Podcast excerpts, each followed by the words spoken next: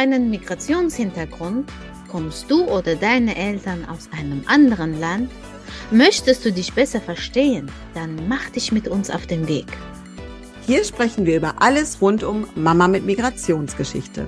Du hörst Interviews, wir schauen auf den wissenschaftlichen Diskurs und vieles mehr. Unser Ziel ist es, dich auf deinem Weg zu inspirieren und wir freuen uns, wenn du ihn ein Stück mit uns gehst.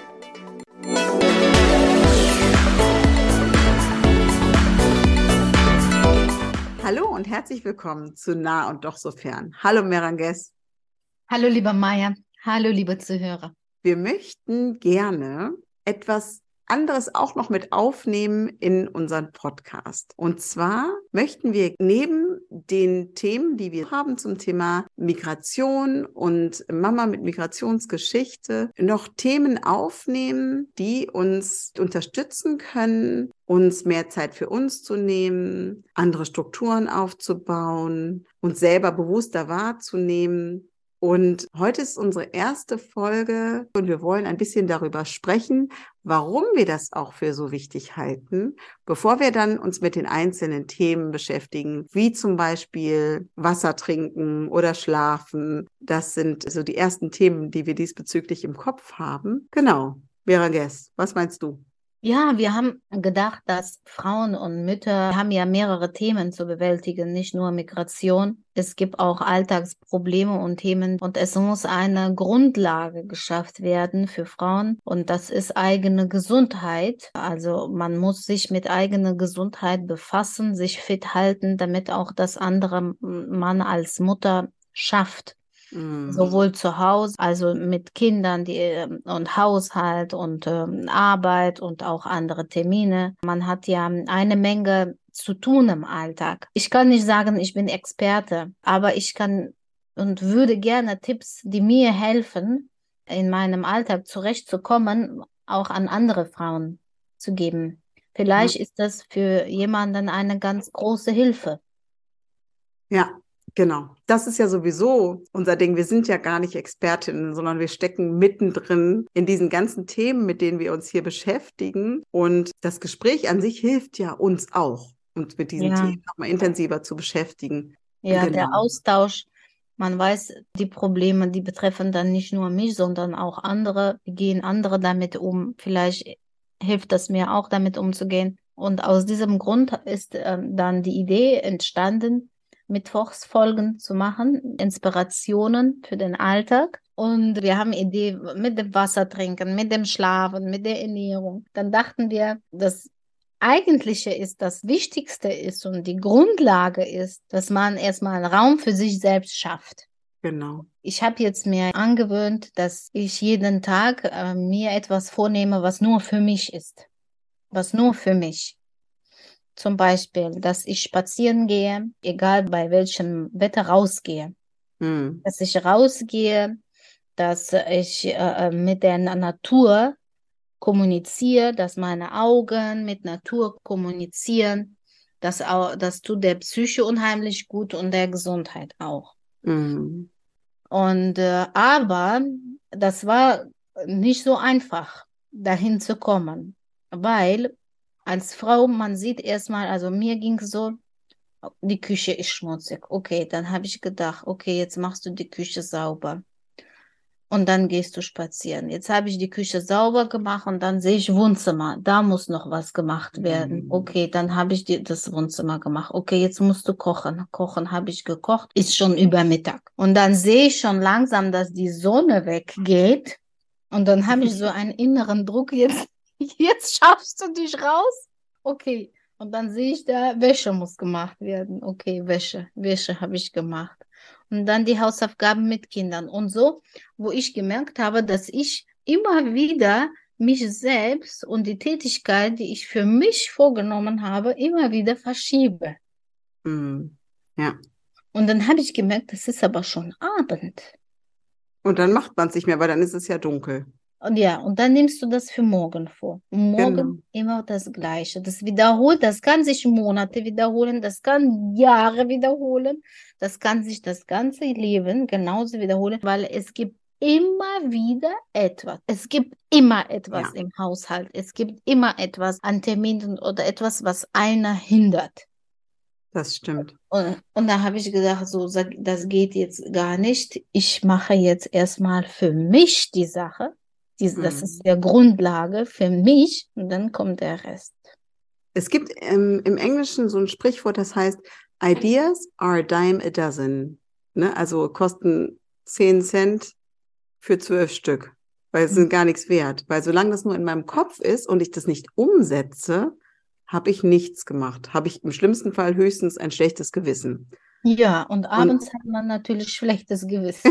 Genau. Und es ist aber so wichtig, dass man die Dinge, die man sich vornimmt, so für einen selber, dass man die auch tatsächlich macht. Weil nur wenn ich selbst in meiner Kraft bin und wenn ich selbst gesund bin, kann ich mich auch wirklich bestmöglichst um meine Familie kümmern und um die Sachen, die ich auch zu tun habe. Mhm, mhm. Das ist natürlich die Arbeit mit sich selbst. Man muss es lernen, egal wie schmutzig die Küche gerade ist, dass man die Augen in diesem Moment zumacht und sagt, nein, ich bin aber jetzt zuerst. Ich mache jetzt die Sachen, die, also zum Beispiel mein Workout oder meine Yoga-Einheit oder mein Spaziergang.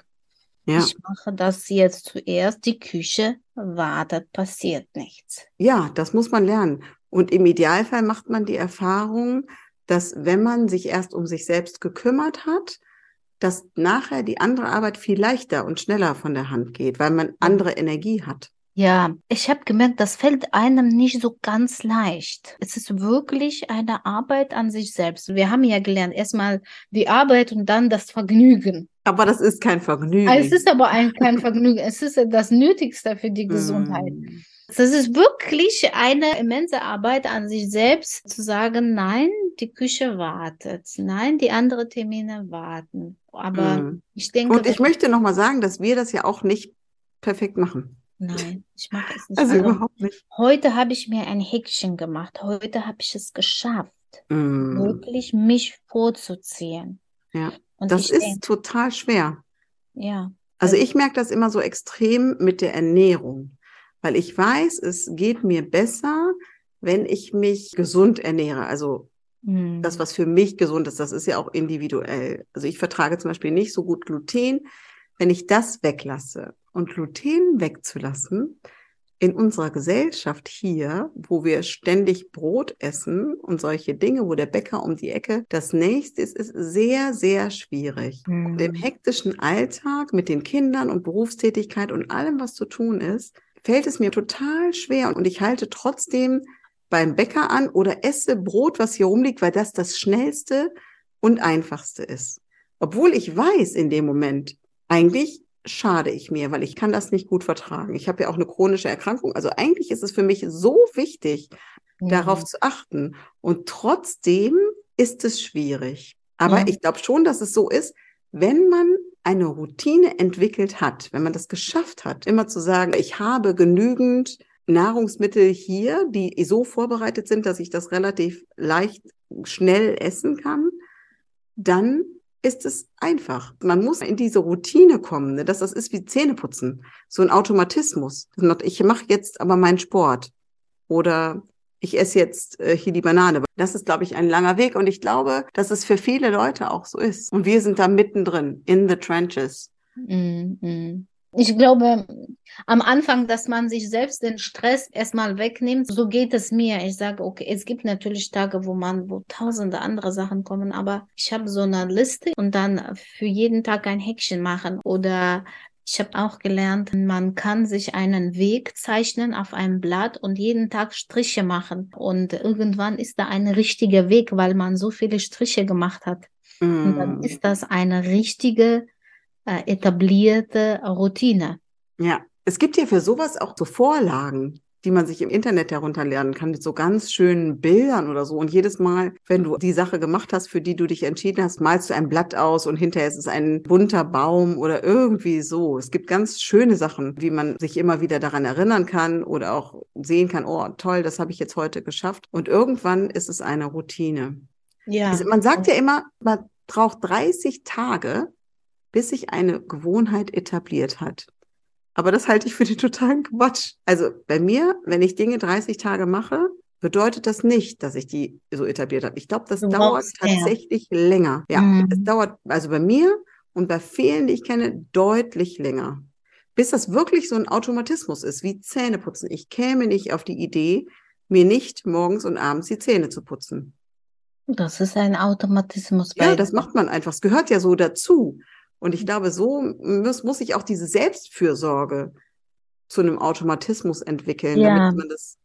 Ja, das hast du schön gesagt. Die Selbstfürsorge, das muss zum Automatismus werden. Erstmal Mm. sorge ich für mich selbst und dann für andere, weil das ist ja die Grundlage. Es muss ja, mir gut gehen und alles andere ausblenden. Die Wäsche, die Rechnungen, die da liegen. Natürlich muss es gemacht werden irgendwann, aber erstmal muss ich ja einen klaren Kopf haben und Gesundheit haben und fit sein. Ich denke, so ist bei mir, bis ich zu diesem Sport komme, ist noch ein Schritt davor, alles andere auszublenden. Mm. Weil ich habe das Gefühl, dass die Dinge sprechen mich die ganze Zeit an. Das muss gemacht werden, das muss gemacht werden. Also als ob sie mich rufen. Mm. Für mich ist immer dieser Zeitfaktor total wichtig. Also dann mir zu sagen, okay, fünf Minuten. Und dann werden aus den fünf Minuten vielleicht zehn Minuten. Weil Und solche Dinge. Also ich immer denke, oh, das kostet mich jetzt zu viel Zeit. Ich glaube, ich kann nicht. Ich kann jetzt nicht hier 20 Minuten Yoga machen.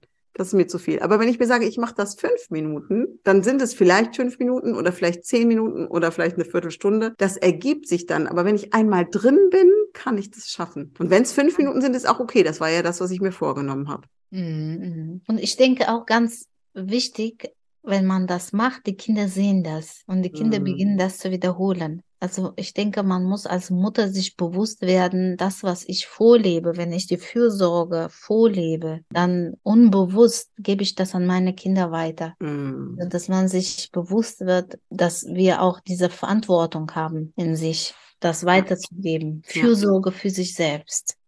Weil die Kinder tun, was wir tun und nicht das, was wir sagen. Ja, ja, sie sehen, was gleich meine Okay. Tochter an, die hier nebenan sitzt.